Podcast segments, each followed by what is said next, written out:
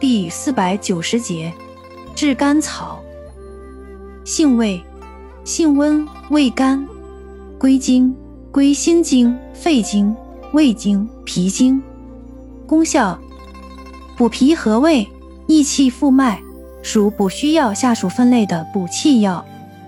功能与主治：用于治疗脾虚倦怠、心虚悸动、咳嗽气喘、痈疽喉痹。药食中毒、脘腹、四肢挛急疼痛、脉结带等。药理研究表明，炙甘草临床上用于治疗心律失常、病毒性心肌炎等多种病症。用法用量：内服煎汤，二至六克，调和中药用量宜小，作为主药用量宜稍大，可用十克左右。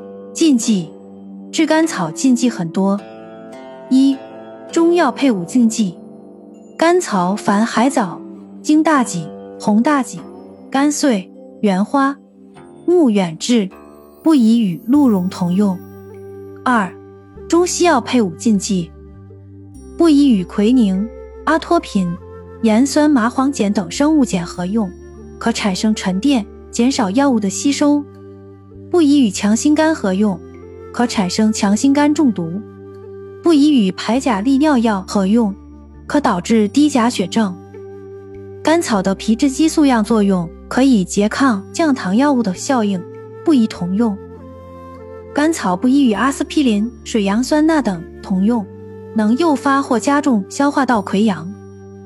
甘草不宜与肾上腺皮质激素合用，会加重激素的副作用。